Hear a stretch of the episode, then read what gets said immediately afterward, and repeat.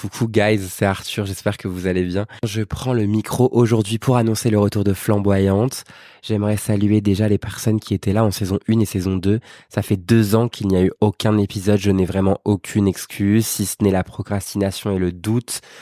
Vous savez, ce doute qui nous empêche, ce doute qui nous rend inerte, on n'est pas sûr, incertitude, indécision, pourquoi, la peur, peur de quoi, qui nous attend? Personne, qui nous valide personne. Je pense que douter entre Keyona et Sarah Forever, bien sûr, tant de talent, une seule gagnante, c'est rude, c'est normal de douter. Mais douter pour faire ou ne pas faire, ça n'a aucun intérêt. On fait, on fait pas, on fait. Bref, la décision a été qu'on fait puisque Flamboyante saison 3 revient le 22 novembre. Bon, en même temps, je vais pas être dur avec moi-même, tout le monde doute, non? On n'est jamais sûr, ce serait nul sinon, si tout était assuré et écrit d'avance. Attends, je vous ai dit quelle date pour la saison 3? 22 novembre? Non, oui, attends. Oui, c'est ça. Pardon.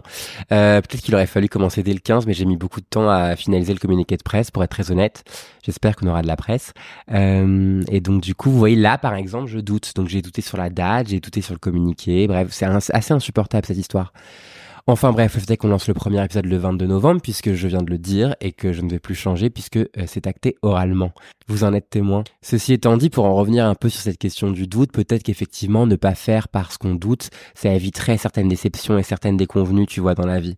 Mais je pense que ça empêcherait aussi beaucoup de surprises, de chemins imprévus, pris et appréciés une de mes passions euh, très personnelles finalement et la plus toxique, c'est la comparaison.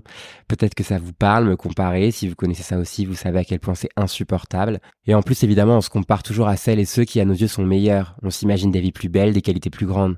Ça, c'est une perception de l'esprit, ça n'a aucune valeur en plus. C'est l'insécurité, c'est le like, c'est Instagram, c'est la représentation des autres et l'appréhension de soi. Enfin bref, venez suivre Flamboyante et mon compte LFB Arthur si vous voulez pas me faire chialer. Tout ça pour vous, tout ça pour vous dire que Flamboyante revient le 22 novembre. Y aura toujours autant de drag queens à mon micro évidemment, mais il y aura aussi d'autres artistes qui pour moi incarnent la flamboyance parce que j'ai envie qu'on se mélange, j'ai envie qu'on partage.